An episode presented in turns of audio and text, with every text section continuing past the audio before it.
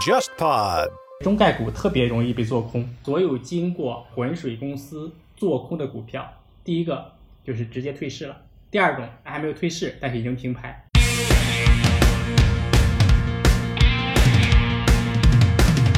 欢迎收听备忘录。你好，我是 Bessy 李倩玲。从二零幺七年往前的二十七年时间里，我一直服务于全球最大的广告集团 WPP，曾经担任的 WPP 集团中国区的 CEO。我目前的身份是名投资者，运营着一家由我自己创立的早期战略风险投资 Within Link 贝西投资协作体。大家好，我是 Jenny 刘雨静，一个长期关注广告营销行业的媒体人。我会和 Bessy 一起主持这档节目，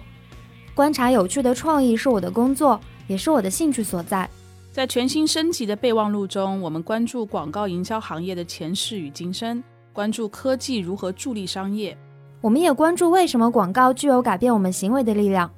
为什么广告与我们每个人都息息相关。二零二零年备忘录，期待您关注播客备忘录和微信公众号备忘录加，和我一起进入每一个正在发生的商业现场。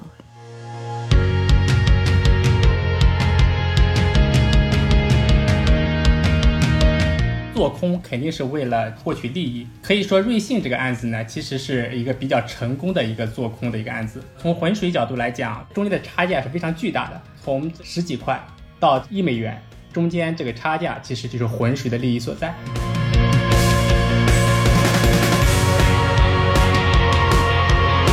浑水呢，其实它从成立的那一刻起呢，其实是为中国的市场而 设立的，就是浑水摸鱼嘛。他创始人其实是一个老外了，基于他对于中国的这个市场的理解，基本上就是说，是盯着中概股去做空。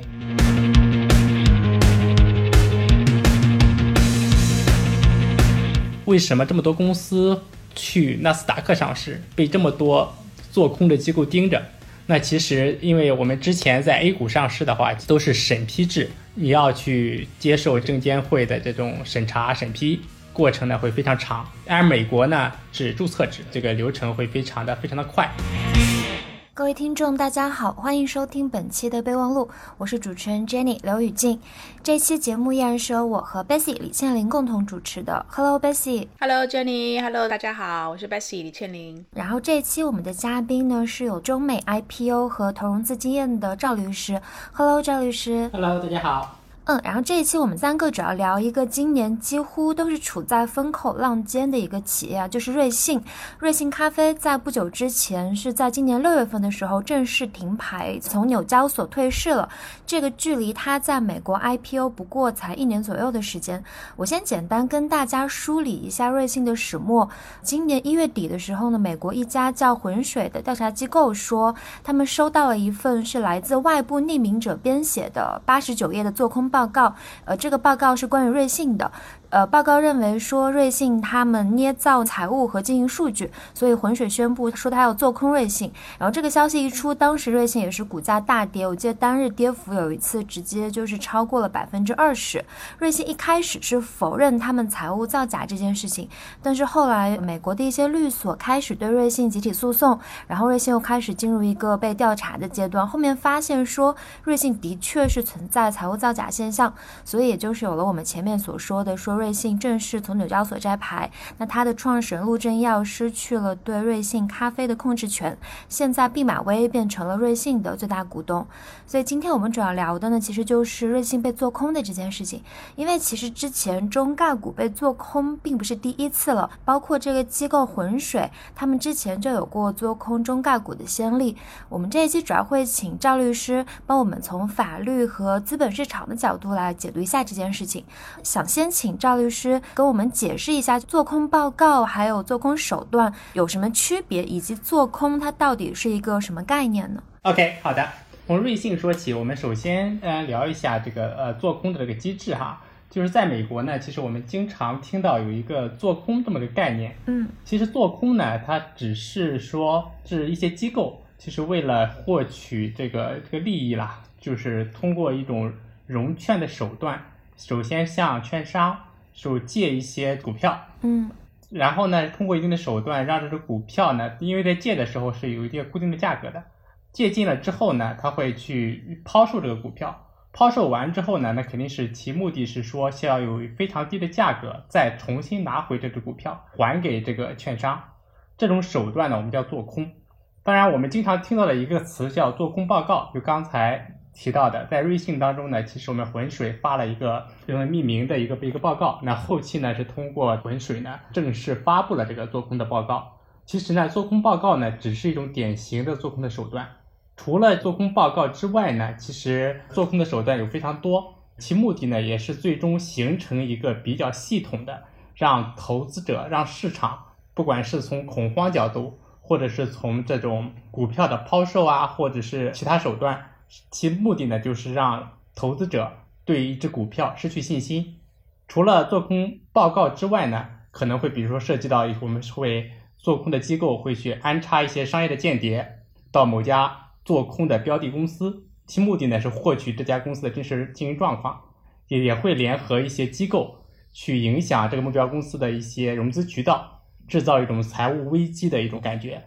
当然还会有一些我们经常看到的一些崩停。有一些像监管机构的举报，这些呢都是做空的手段。一般他们是怎么选择一家标的公司的呢？选择标的公司肯定是在我们讲的这种做空机构一个非常核心的这个一步。其实选择标的公司呢是有一些呃比较常见的一些指标，他们会去考虑。比如说一家上市公司，它的毛利率远高于同行业标准的。那这个呢是一个很好的一个，可能就会被被盯上，因为我们经常在这个浑水的做空报告里，经常发现，哎，这家公司 too good to be true，对吧？就是说你披露的东西太好了，以至于让人们对这个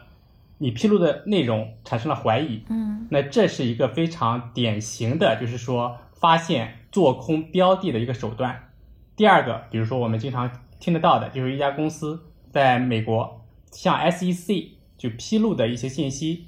像工商啊、税务部门提交的信息就是完全不一致，并且差别非常大。那这一个呢，也比较容易引起这个合理的怀疑。当然还有很多啦，比如说是有一些隐瞒的关联交易啊，或者是说存在这个股东和管理层的一些股票交易一些不合理的交易，还有经常出现的，比如说审计师事务所经常更换，或者 CFO 经常更换，这些呢都可能。引起一些做空机构的的关注，并且以此为突破口去调查，然后呢出具一些相应的做空的报告，主要是这些。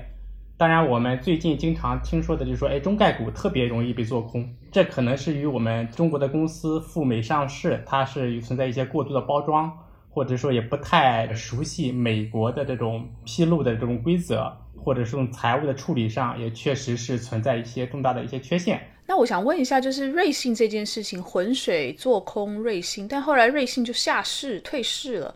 那对浑水来讲，它这个做空，它最后的财务上面的利益点，它到底在哪里呢？对，很好的问题哈。就这个，就是我们刚才提到，就是其实做空肯定是为了获取利益。可以说，瑞信这个案子呢，其实是一个比较成功的一个做空的一个案子。从浑水角度来讲，它从发布就是收到这个匿名举报，做了内部的研究之后呢，决定正式的发布做空报告之前，它已经有一个动作，已经提前已经做了，就是向券商去融券，也就是说我要借股票。所谓借股票的概念，就是说我提供你的保证金。但是呢，我不用花自己的钱向券商，比如说就借一亿股的这个瑞信的股票，借到了一亿股之后，他马上就会去发布这个做空报告，其目的呢就是让这只股票肯定是要下跌嘛。当然，在很大幅的下跌之前呢，这个浑水肯定就是利用手中已经有的筹码，在高位的时候开始抛售这只股票，同时呢引起市场的这个连锁的反应，就是说瑞信的股票会急剧下跌，最低的时候。跌到零点零点几美元，零点八左右。那这个时候呢，其实浑水已经是在零点八或者稍微稍超上了一点的时候，他已经就是又买进了这个一亿股的股票。这个买进是实质的买进，是用自己的钱买进，因为他目的是为了还原来券商的股票。所以这中间的差价是非常巨大的，从这个十几块到一美元，中间这个差价其实就是浑水的利益所在。嗯，那对于券商会有什么影响吗？券商从美国的这个券商的机制来讲，是允许这个融券的。那从券商角度来讲，他在借给浑水这个股票的时候呢，其实是有 commission 的，有这个费用。所以对券商而言，其实它不管是你做空成功也好，还失败也好，它总归是有这个 commission 去拿。这个其实就是一个经济的费用而已，所以对券商而言，他们也是非常 open，就是 被一些机构去融券，因为不管后边融券的最终的股票是做空成功还是做空失败，对券商而言是旱涝保收的，都会拿一笔这个经济的费用。所以券商只是一个中间商，所以他收取的是你刚刚讲的叫做这是是算不算手续费？对，就是那手续费的概念，是的，哦嗯。对，所以券商本身它根本没有所谓股票。大涨大跌这个中间差价的这个风险，对他而言是没有风险的。对的，这种大涨或大跌，不管是损失还是巨额的这个暴利，其实都是在做空的机构浑水或者我们说香源经常听到的，就是这样的一些做空机构的手中。对，那浑水买了，后来在零点八美元或者一美元不到的这个股价买进了一些瑞幸的股票，那之后呢？瑞信后来退市了。他不是卖出去，他也不是持在手中，他买进是为了还给券商。因为我们刚才讲过，他在正式的发布做空报告之前，比如说他借了一亿股，这一亿股是我借的，比如说我在八块钱的时候抛售的，那我其实是赚了八亿美金的这个现金在我的这个呃 pocket，在我的账户里边。但这八亿现金的账户虽然是有八亿现金，但是我还欠着券商一亿的股票，所以呢，我在一美元的时候又买了这个一亿的股票回来，然后还给了券商。那等于说我花掉了一亿美金，八亿美金减去一亿美金，其实我手里净赚七个亿的美金，这个就是其实就是一种套利的一种手段啊。嗯，对，当然我们说前提是他做空成功，正如他所料的，一旦做空报告发布之后，后期瑞幸的股票大幅的下跌，那所以它是能够成功套利。当然也有一些不成功的，我们比如说之前做空这个新东方，就是一个很典型的例子，没有做空成功。结果新东方的股票是大涨了百分之百，那这个的话，就说做空机构肯定会遭受很大的损失。所以，是不是从这个角度来讲的话，股票跌的幅度越大，其实对于做空机构来说，套利是，就是他们可以获得尽可能大的利润，是这样？对的，是的。股票下跌的幅度越大，它后期买进这个股票还给券商的这个成本就会越低。就像这个在二级市场我们买股票一样，它很难在最高点和最低点。同时卖出或者买进，但是呢，只要这个区间足够大，它总归是在这个中间的套利的空间就会越大。所以从做空的角度来讲，它肯定是希望这只股票下跌的非常非常厉害。像瑞幸的话，那其实就是远就超过百分之九十，那这样的一个做空就是非常成功的一个做空的案例。那浑水好像是经常是盯着。中概股来去做研究，来去做深入的这种明察暗访，去了解中概股有没有一些猫腻的，或者说有没有它做空的这个机会，对吧？那他做空中概股到目前为止，他的成功率是是怎么样？你知道吗，Joy？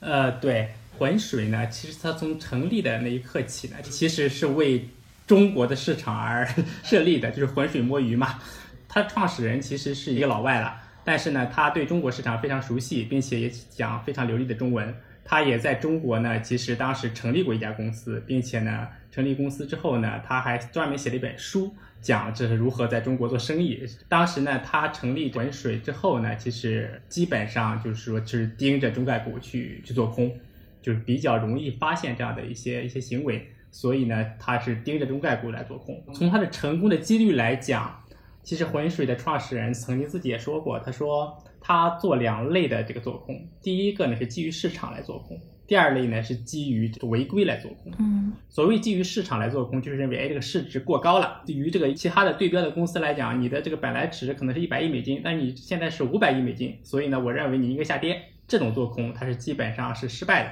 所以呢他的创始人后来也承认说，哎在这样的对财务的这种分析上，他觉得他做的并不是很好。但是呢，对于这里的做空做的非常少，可能我印象中应该就是呃不超过三家，其他的呢全部是违规做空，就基本上就是集中在财务造假这类上。在这一类做空上，它的这个成功率基本上是百分之九十以上吧。那现在有记录的来看，就是它所有经过浑水公司做空的股票，有一家现在正在这个进行，还没有这个结论的，但其他的基本上是有两种结果，第一个就是直接退市了，第二种就是已经停牌，但还没有退市，但是已经停牌。所以呢，对于不管是停牌的也好，还是对于这个退市的也好，它基本上是成功的，因为是获得了巨大的一个套利的空间。所以对于浑水公司，其实它的成功率是非常高的。所以他们对于这个中概股本身存在一些问题有关。从两家做空机构来讲的话，他们的这个内部的这种人员，包括其实他们的公司的呃，有些人是律师，有些是会计师。也有一些外部的，就是对于行业的专门的一些咨询顾问，只要被他盯上，他们基本上还是比较成功率非常之高的。哎，我有个小问题啊，就是刚刚 Bessy 也是问说那个浑水的成功率，之前我在看这家机构的时候。说他们是一零年开始做空了十六个中概股，然后其中是九家退市了。然后我在里面看到一些熟面孔，比如说有分众传媒、辉山乳业、安踏什么的。我看到其中有一些，比如说东方纸业，最后被他们做空的结果叫做股价暴跌，沦为仙股。像分众传媒的结果就是私有化退市，然后 A 股借壳。我想问一下。就是想问一下赵律师，股价暴跌沦为仙股和他们长期停牌，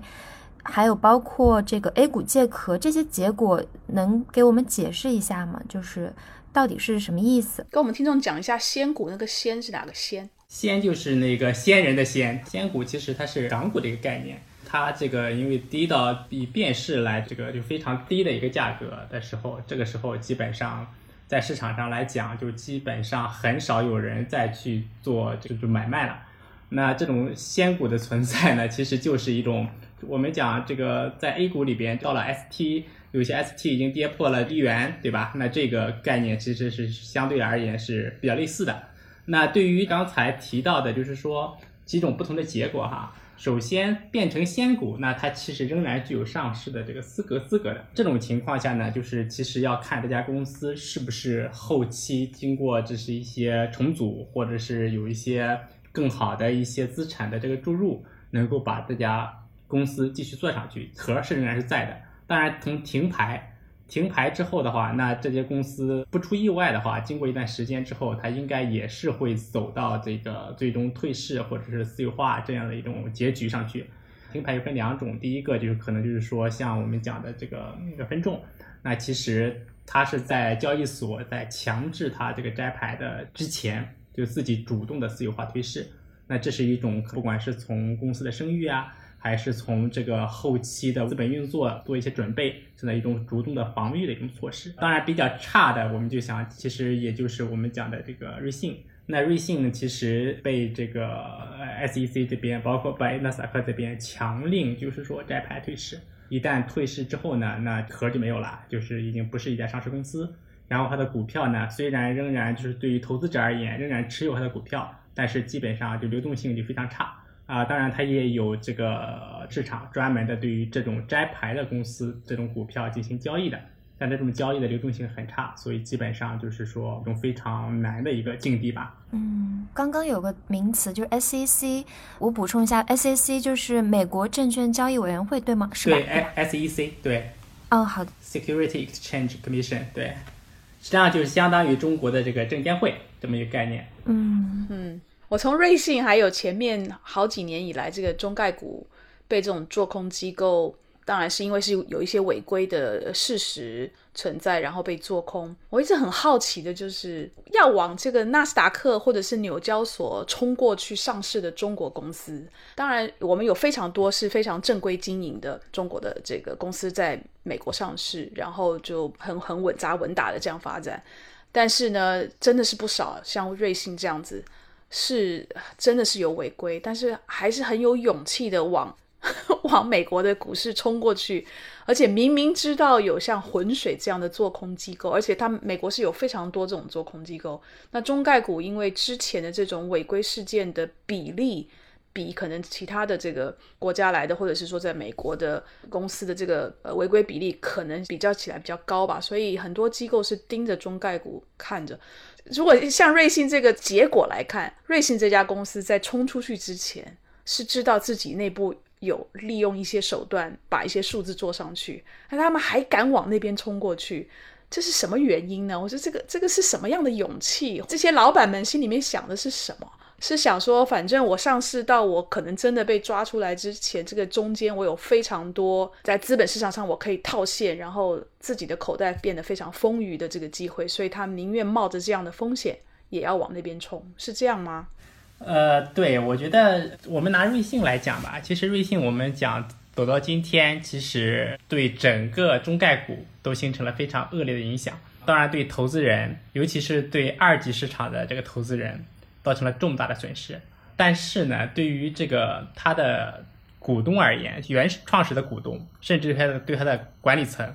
其实，在瑞幸上市之后，他们已经是套现了非常高的比例。所以呢，这个就是回答刚才 Best 的一个问题。那这个其实还是回到一个，就是说，创始团队或者是管理层，他是不是具有很高的这种商业的或者是道德的这个准则。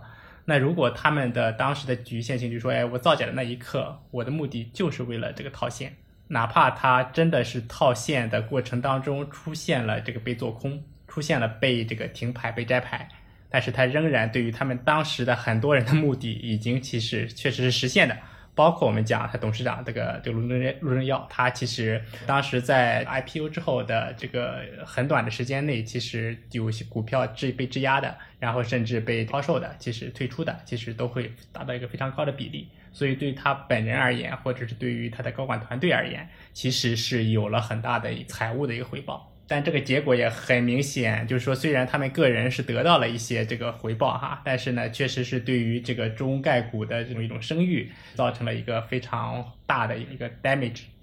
但是他们虽然个人套现了不少，但是因为这件事情实在是太丑陋，然后闹得太大，国内的这个就是政府啊监管机构也对瑞幸开始做了做出了一些调查跟一些制裁。那这些人就是虽然套现了，但是他们在国内的，就是这种调查上，他要承担什么样的后果呢？这个呢，其实他们套现之后，哪怕得到了这个财务的利益，但是对于这些高管或者是对于这些进行财务造假的直接责任人而言，应该是会面临着一些刑事的调查。当然，瑞幸比较特殊哈，因为它可能是瑞幸正好处于一个这个以后，虽然你在海外上市。但证监会是不是可以对你进行进行监管，或者你是不是存在这种证券的这种欺诈的行为上？其实现在从目前来看，就是说，可能是在瑞幸的案子之前，中国证监会基本不会主动的去调查在海外上市的公司的一些财务的一些造假的行为。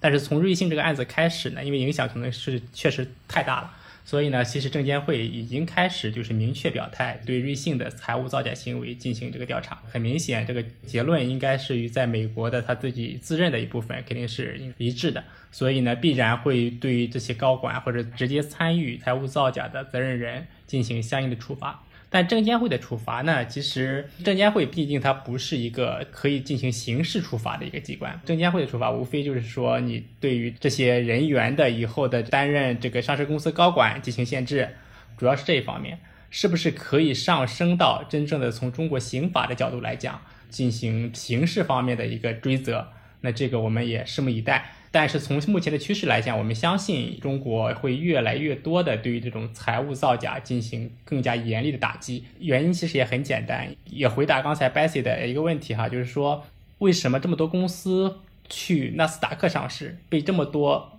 做空的机构盯着，最后可能一旦被做空报告出来之后，很可能就面临着这个很严重的后果。那他为什么还要跑到美国去上市，对吧？那其实因为我们之前在 A 股上市的话，其实这个。都是审批制，你要去接受这个证监会的这种审查审批过程呢，会非常长，你要排队。而美国呢是注册制，所以注册制呢整个这个流程会非常的非常的快。另外一个非常大的区别就是 A 股，我们之前的话都是要这家公司的这种盈利过去这个两年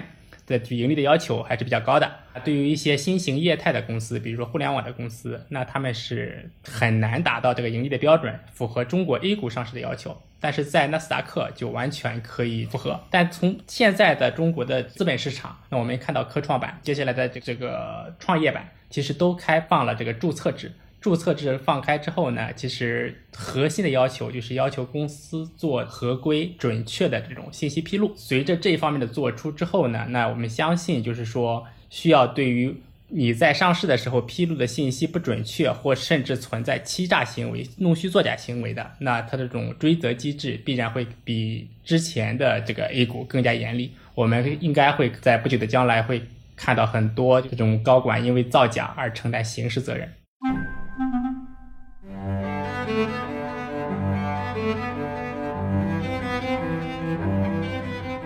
我是顾超。音乐被归为精神食粮，其实没有它也不会影响你的生存，但大多数的人都离不开音乐。音乐的存在感可以很低，但是有音乐陪伴，你的生命质量会很高。听懂音乐的字里行间，或许就可以更了解自己，也更可以听懂这个世界。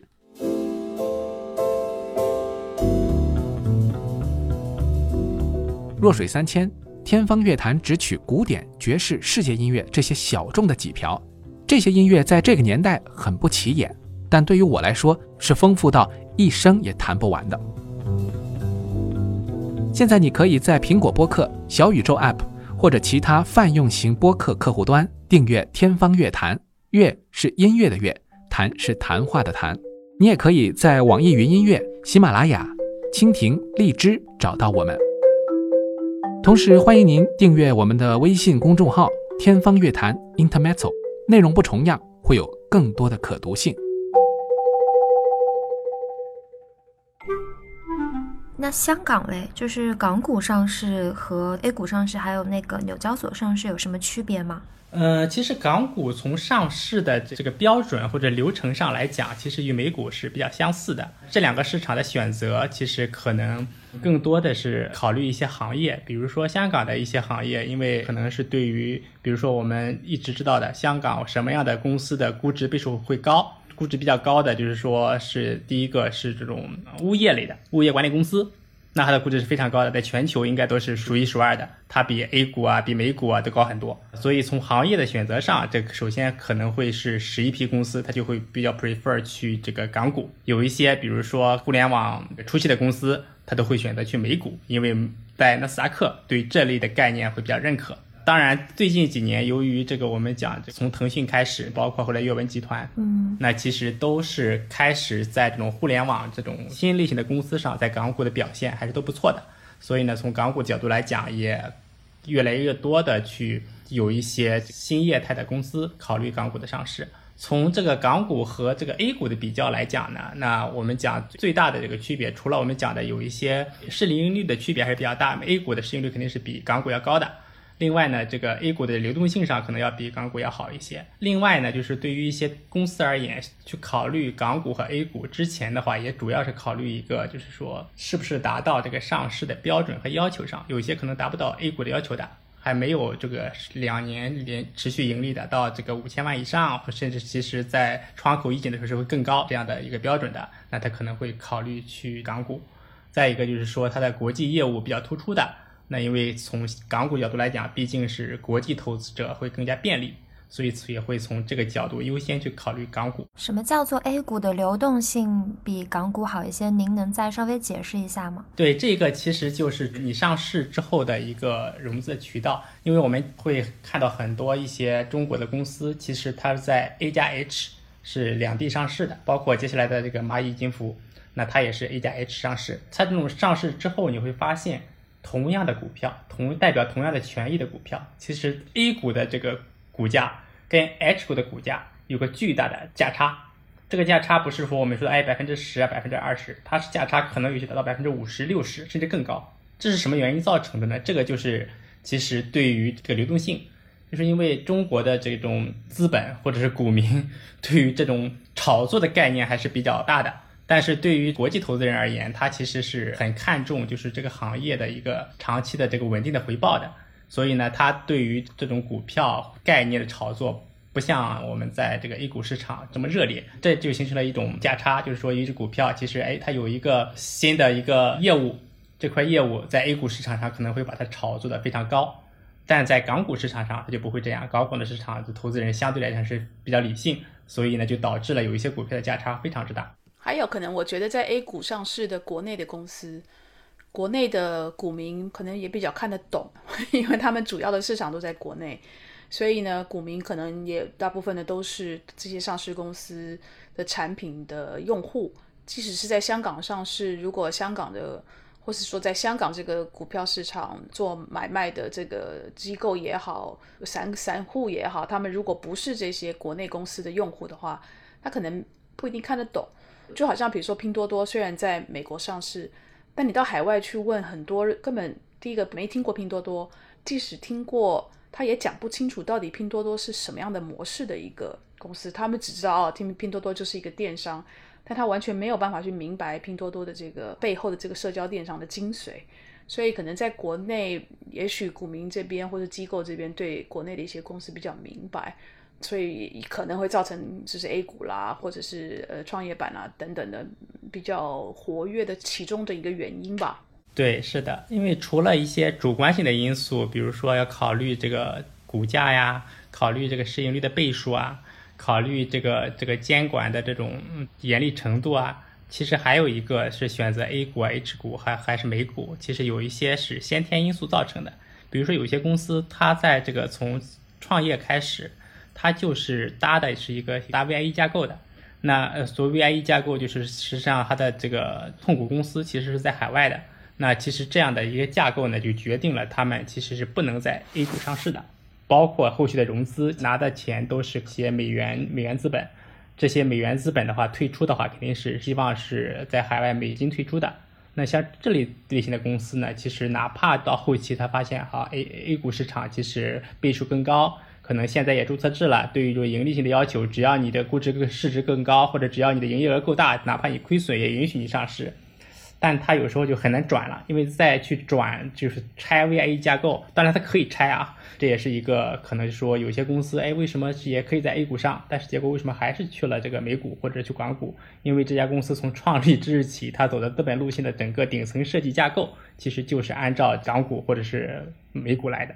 那我们再讲回来瑞幸咖啡这件事情哦，我看瑞幸这件事情，其实我还蛮痛心的，觉得真的是很丢脸的一件事情。我记得瑞幸在国内刚刚串起来的时候，其实我身边有非常多的同事也好，朋友也好，是对瑞幸是非常非常忠诚的用户，甚至很多大家都觉得这是中国自己自己人做的一个咖啡的连锁品牌。所以其实国内有非常多瑞幸咖啡的用户是非常支持瑞幸。那当然，瑞幸在国内绝大部分的用户也有可能是根本没有可能去买卖美股的啦。哦，所以他们可能并没有办法从瑞幸在美国上市实际上得到什么财务上面的这个回报。但是呢，当瑞幸在在纳斯达克敲钟的那一刻，对其实他的很多中国的用户来讲是觉得很骄傲的。所以这件事情一爆出来的时候，那就也代表的就是瑞幸咖啡这家公司从一开始就没有把用户长远的利益放在他们首要的位置上面来去经营这家公司。它真正的目的其实就是从资本市场这个上面来去做自己的套现。所以这件事情我真的是觉得，希望国内的这个监管机构最终是真的能够以瑞幸咖啡开始去走。也能够有刑事或者刑法这个方面的一个惩罚，否则的话，我真是觉得就真对不起国内很多的用户。哎，我很好奇一件事，Bessy，你刚提到身边很多人都是瑞幸的忠实用户，我很想了解一下，他们到底是因为瑞幸的补贴那种大额的补贴有券，然后买咖啡非常便宜才会去喜欢瑞幸，还是因为瑞幸的口味他们觉得非常好喝，或者说是因为瑞幸门店很多？或者是什么代言人，他们很喜欢，就他们到底是因为什么去喜欢瑞幸的呢？还是说瑞幸真的品牌做的特别好？这种，我觉得瑞幸，如果你还记得的话，其实瑞幸开始没多久，他就做外送的服务了。那星巴克那时候是还不做外送的，所以星巴克你一定要到店里面去买。瑞幸其实很早就做外送的服务，所以它的门店都不大，他所做的生意不是你要来店里面去做的喝，而是说我尽量而且是快，然后它的口味也不少。然后呢，也因为他一开始就很快就开始做外送的这件事情，所以呢，很多的用户可以在比如说到他的店没多久之前先做这个预定，然后到店的时候就取咖啡就可以的。所以他其实那时候在咖啡连锁餐饮的这个领域里面，他做了一些其他连锁咖啡店是没有做的事情。当然，补贴在中国是所有的公司都会用的一招，所以呢，补贴已经成为习惯了。我觉得，但是我觉得它还有其他的服务是让我身边的这些朋友觉得很以用户的方便为核心的这样的一家公司。所以，这是我记得当时我的同事们、我的朋友们都这样跟我推荐瑞幸咖啡的原因，大概都是围绕在这些，比较少跟我提补贴了。但是我相信补贴是一个很重要的原因。就这也是我很想问你们两位的一件事情，就是呃，瑞幸这家公司最早的确真的是一家明星公司，而且他们的这个商业模式也好，或者说他们去推新的。速度营销的方式也好，的确都是蛮有创新的。但是到现在变成这样的一个状况，就我觉得是多方面因素加起来，包括之前其实赵律师提过说管理团队的诚信问题，包括就是他们怎么去运作资本市场的这个问题。我很想了解一下你们两位对于瑞信这个品牌。他们是如何从最早的这个打入市场，到现在变成这么一个结果？就你们是怎么看待这件事情的呢？之前就也看到那个赵律师讲过，说资本市场其实比较需要的一个要素是讲故事嘛。我觉得瑞幸其实还蛮会讲故事的，就他们很会营销和包装他们自己。但是最后除了财务造假，然后导致退市这个结果之外，就也不能算失败吧。就是他们遇到这样的一个比较大的转折，哪些因素造成的呢？我觉得瑞幸就是因为非常会包装，非常会营销，然后他当时像我们刚刚讲的，他其实当时做的一些事情，有开创这个咖啡零售店的一些呃用户的服务，比如说我们刚刚讲，他他应该是第一家做咖啡外卖的公司，所以我觉得他很会包装，很会讲故事，结果就自己把自己的这个故事讲得太好了，自己知道是有水分的，但是因为故事实在讲得太好了。慢慢一步一步的把自己推到那个神坛上面去，然后就下不来。不晓得未来的卫星要怎么走，因为他现在做的很多的，比如说外送啊、外卖的服务口味，其实你拿到现在的环境一点都不特别了。再加上他现在有诚信的问题，所以即使他把所有的门店都关了，重新来过，你的新的定位是什么？而最重要的是，你怎么在获得那些对你很失望的用户，重新获得他们？对你的信心以及对你的信任，说老实话，我不知道瑞幸下一步要怎么走。再加上现在它有很多其他的，像什么喜茶这种非常成功的这样的公司在挑战这个饮料的这个市场。我不晓得这个赵律师从法务的角度你怎么看这件事情？对，其实我我也很同意刚才 Bessy 你讲的哈，就是说某种程度上来讲，从瑞幸它确实是像已经是这种在这种神台上很难下来的感觉。其实原因呢，其实也很简单，就是说，这就像一个脱缰的这个野马，真的停不下来。从瑞幸开刚开始定位就是要挑战这个星巴克，到后期经过数轮融资，公司的估值层层升高，这种情况之下，它要维持下去，可能真的逼着它没有办法，因为你正常的一种做生意的一种现行的增长。已经满足不了他在资本上所讲的故事，能够去 justify 他的这个估值，所以在这种情况下，可能就倒逼着他去采取了一种不道德或者是一种我们讲财务造假的手段，去让他这个资本的故事可以继续讲下去。当然，我也听到有一些朋友一直在说，没有在这个时间点上经历这个做空，再给他两年时间，说不定他都可以把之前的作假的一些东西全部消化掉。可以成为一家伟大的公司，有这样的一些说法哈。但是其实呢，从从我的角度来讲，我觉得其实还要回归到这件事情的本身，作假就是作假，不管是你在什么时间点上、什么目的，或者是出于什么样的一些不得已，那其实这都背离了成立一家公司，你成立这家公司的一个初衷到底是什么？当然，我们再回来看我们这个瑞幸的整个这个团队。确实是一个不是特别专业，或者是道德水准很高的一个团队，包括其实这个董事长，对吧？那其实之前在神州租车，在神州租车这个也是完全的一种资本运作的一种套路，就完全是在高位的时候去把它这个套现，都是实现了这种个人财富的一种变现。但是对这家公司而言，并没有沿着从哎从神州租车也好，从瑞幸也好，从你公司的 slogan 角度出发，去沿着这个角度一步步的去做这家公司。它不是一个企业家，不是一个事业，而就是一个资本的一个手段，一种商人套现的这么一种本质，决定了它走不远。但是我觉得很讽刺的是，钱志亚在二零幺九年竟然获得了二零幺九年十大经济年度人物的这种认可跟奖项。这个是新浪财经、人民日报旗下的智慧媒体研究约加吴晓波频道 三方联合出品的，叫做《二零幺九十大经济年度人物》。钱志亚是当选的这个年度人物。我觉得刚才 Joy 用的一个词，我觉得用的很好，就是脱缰的野马。如果我们看那个瑞幸的发展，它其实是二零幺八年的一月份才在北京跟上海开始运营。那它上市的时间是二零幺九年的五月。当时我记得瑞幸要宣布要到纳斯达克上市的时候，我们有好几个朋友都觉得这这个好像时间上市的时间非常的快，太快了一点。还没有站稳脚，然后脚步就要往纳斯达克冲过去，所以我觉得那个脱缰野马这四个词是 是用的很好的。对钱之亚呢，其实我没有做过很深刻的这个它的背景的一个调查或了解哈，感觉上应该来讲，钱之亚呢，在整个瑞幸呢，更多的是说在站在这个前台去讲这个故事，但是钱之亚已经完全失去了对于这家公司。怎么做？哪怕是从运营角度来讲，这个一个把控力，包括就为了满足资本所进行的一些决策，不管是正常的商业的决策，还是一些涉嫌这个财务造假的一些决策，那这些决策可能就是说，已经真的是把这家公司的一个脱离了一个正常的公司运营的一个角度。其实作为 CEO 来讲，不管谁作为 CEO，其实结果可能都是一样的。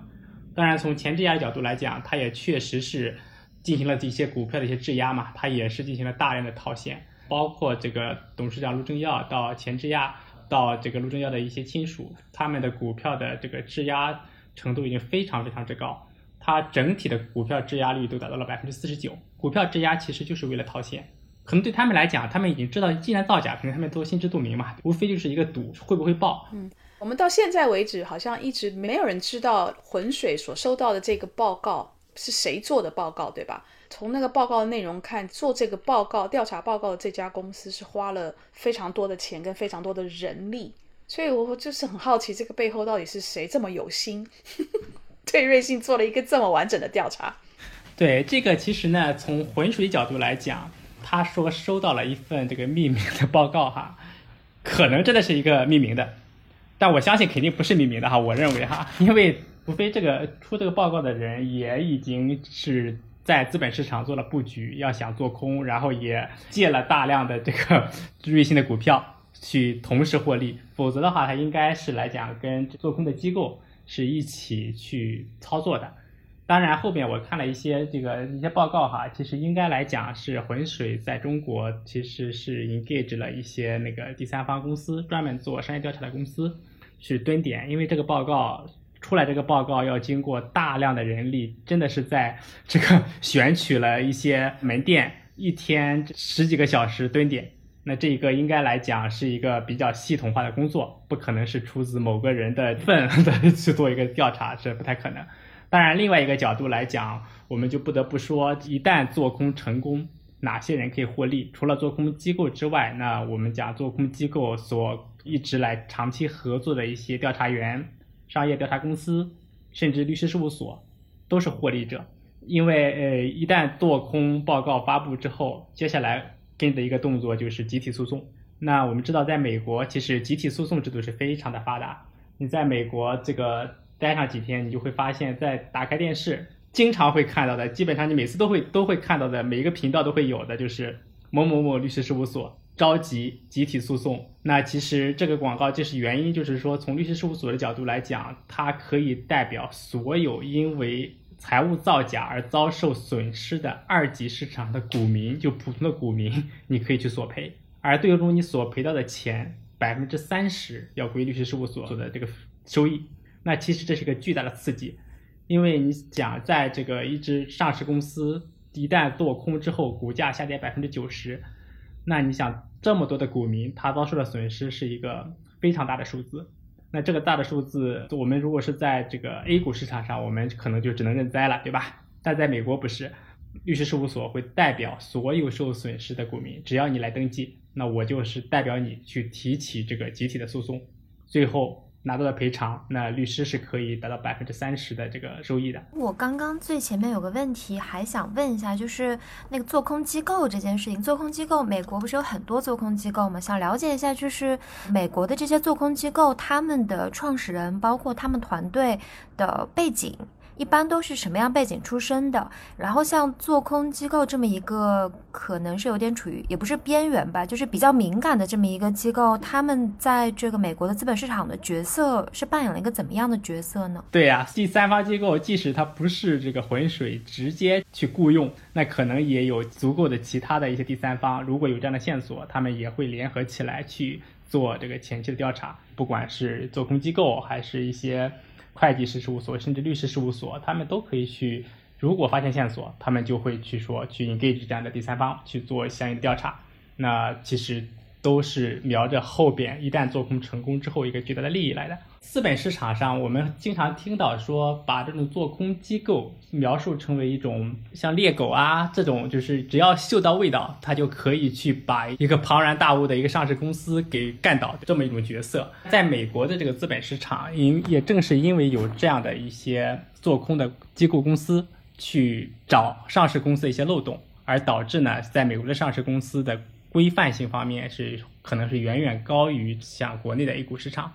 因为它不管是从披露的角度，还是运营的这种造假的角度，其实的成本确实会非常高。因为单纯的我们讲，在国内的话，我们靠监管机构去监管一家上市公司，那一个监管机构要面对着数千家这个上市公司，他要去发现它财务造假，这个太难了。但是在美国的话，那就是转化为真的真的是一种行业的监督，或者是一种市场。独立第三方的一种监督，那这种力量是非常强大的。从这个做空的角度来讲，一旦做空一家公司，会导致一家上市公司基本上是一种毁灭性的打击，对于持有这家上市公司的股民也会造成巨大的损失。但是从这个行业角度来讲，正是因为有这样有了这样的一些做空的机构，有了这个美国的集体律师的这个集体诉讼的一种机制，逼迫所有的上市公司都要。去严格按照合法经营的角度去经营，然后去准确的披露你公司应该披露的所有的信息，以对这个股民负责。所以从某种程度上来讲，它也促进了整个这个资本市场更加健康的一个发展。国内有像浑水这样的做空的机构吗？或者说国内有这样的一个生态吗？国内目前为止没有，因为浑水之所以能够存在的一个原因就是它可以做空。某一家上市公司的股票去融券，然后套利，但在中国资本上是不允许这样的。所以在中国，我们讲只有一家上市公司股票一直上涨，才是大家希望看到的，才是任何第三方可以赚钱的。如果一只股票一直下跌，它是没办法去赚钱的。从很简单的道理上，即使我们一普通的一个股民吧，比如说我们买美股，我们可以买空，对吧？那其实。作为一个个人，如果你有足够的这个信息来源，或者可以足够的去调查，去认为这家上市公司它有造假的嫌疑，那我其实我个人我都可以去做空这点公司。但在中国，这个也是实现不了的，你没办法去去做空一家公司，你也没办法去融券，就是说你没有股票的情况下，你向券商去借这个股票也是没这样的机制的。当然，我们讲的这种集体诉讼，中国到目前为止也是不支持的。这就是为什么可能导致的一个后果，就是上市公司觉得，哎，自己的财务造假也好，还是其他的造假成本，其实相对来讲是比较低的，因为它被发现的机会就很小，哪怕被发现了之后，无非就是对于是直接责任人的这董监高的一个市场进入这方面的限制，那可能就是说更严厉的处罚，可能是也比较少见，所以呢，相对来讲，这样的体制就造成了这种局面。最近好像那个飞鹤，对吧，继续被做空。哦，对啊，好像说他们转危为安了，还是怎样？就是没有没有下跌，对，就是没有跌，嗯，对，因为到目前为止应该是还没，但是我们也要注意到，其实，在瑞信刚开始这个做空的时候，它也并不是说一下子就跌下来了，它也是一个有一个过程的。那任何一家公司接到做空报告，第一件事情肯定是否认嘛，关键是说否认之后。然后做空的机构会拿出更多的证据，面临的这张证据，那可能就是说会有一些新的情况的变化。因为从飞鹤的角度来讲，这个做空机构当时做空它的一个理由，其实也是涉及到一些这个造假，包括收入的造假和运营成本的造假。其实挺有意思的，也回到就是刚才我们讨论一个话题，就是什么样的公司容易被做空哈。我们讲了一些就是说比较客观的标准，还有一个比较有意思的就是说，有时候一个做空可能真的是很偶然，可能是你看了一个广告，或者是你听了一个他的公司内部人员讲的一句话，可能就会引导你，哎，是不是这个公司存在重大问题？那因为我看这个就飞鹤的这个做空报告，其中 很有意思的一点就是说，他做空他的一个理由就是说，哎，他的董事长在某年某月接受这个媒体采访的时候说了一句话，他说我们公司雇佣了五万个多个编外的销售人员，那这个就是被做空机构认为你是这个隐匿成本、运营成本，你没有把这五万多个人的这个工资或者是他的福利作为你公司的运营成本，可能是说你把它转嫁到了其他的第三方，那这是他的一个。其中的一个线索哈，那飞鹤好像是第二次被做空，对吧？对，是的。所以它在这一次被做空之后，它的股价反，它的股票反而大涨，并没有下来。失败的做空案例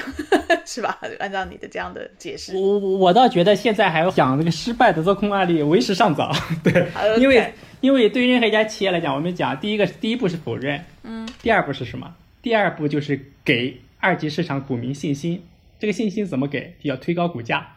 推高股价的手段有很多，发布一些利好啊，找一些机构啊，对吧？他们好像发了一个预盈盈利的预报，半年半年报，对，说他们那个什么收入涨特别快，这种。对对，这个是必然的手段嘛，因为一旦有做空报告否认之后，你必须是要提振市场的信心嘛，那这个肯定是也是必然是要推一把的。那其实刚才讲到的，他发的这个预告也好，还是这种披露也好，其实。一方面本身的是不是足够真正的让市场认可它的股价上涨是一个问题。当然，现在上涨，那是不是背后有一些资本力量在配合？那这个也很难讲，因为坦白来讲，一旦被做空之后，那原来的一些除了这些公司的这个创始人、股东之外，那还有一些其他的一些机构、资本、基金都在里边，任何一方都不愿意看到它被做空，所以这个时候如果有一定的支撑，还没坏到不能挽救的情况下，肯定会有一个反扑的一个手段。当然，这并不是说这个呃飞鹤最后肯定也会被做空成功哈，只是说就是说任何一家公司被做空之后，这个股票可能会出现上涨，其实也是还是比较正常的。它去年十一月第一次被做空的时候，那次是有做空成功吗？呃，也没有成功，其实因为这个行业其实大家认为就是被做空的一个标准，成功的标准，其实你的股价必须要下跌大概百分之六十以上，嗯，大家才认为是成功了。你没办法，就是在最高点、最低点同时操作嘛？你要必须有中间有一个五十的这个 空间，从这个做空机构来讲，它才可以套利。所以一般来讲，做空必须要达到股价下跌百分之六十以上。甚至更高。哎，如果做空失败了的话，那做空机构他们这个付出的代价和成本是什么？呃，就是亏呀，亏钱。那什么信誉上这些会有损失吗？对，有一些做空机构，如果他一直就是失败的话，那可能他发出的这种做空的报告，可能在市场上引起的关注相对来讲会比较低。为什么？就是说，其实我们瑞幸的案子是用浑水来做空，其实就一下子引起了这高度的关注嘛。因为其实做空中概股，应该来讲做的最成功的应该就是浑水，另外一个就是香园，这两家机构只要一做空，那其实都会引来大量的关注。那对于一些一直做空失败的，那可能就是慢慢的它会淡出这个 做空的机构的这个行列，因为来讲。哪怕他找的特别准，那如果他没有关注度的话，也确实是很难去引起这个市场的关注。所以，我们现在就看飞鹤这第二次被做空，他虽然又开始否认嘛，然后举出了很多他的银行的这个存款啊，然后他的什么其他的一些的佐证来去反驳做空机构对他的指控。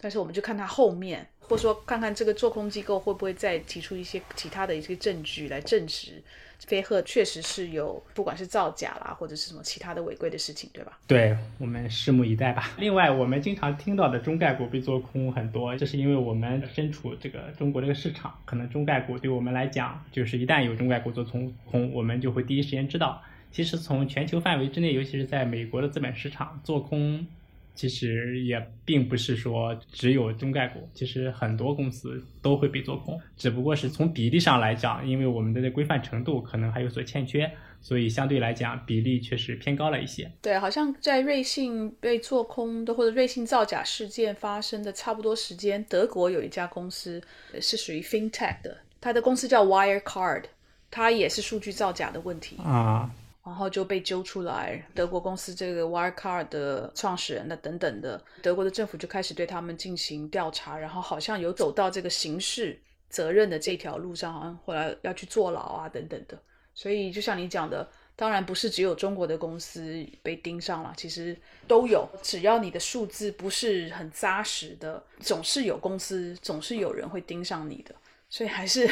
扎扎实实的做事情吧。好，那再次谢谢二位的时间。如果听众朋友们大家还有任何想要了解的话题的话，也很欢迎在评论区告诉我们。那我们今天就先到这里了，谢谢。好，好，谢谢 Jenny，谢谢赵律师，谢谢 Bessy，谢谢 Jenny。嗯，谢谢，拜拜拜。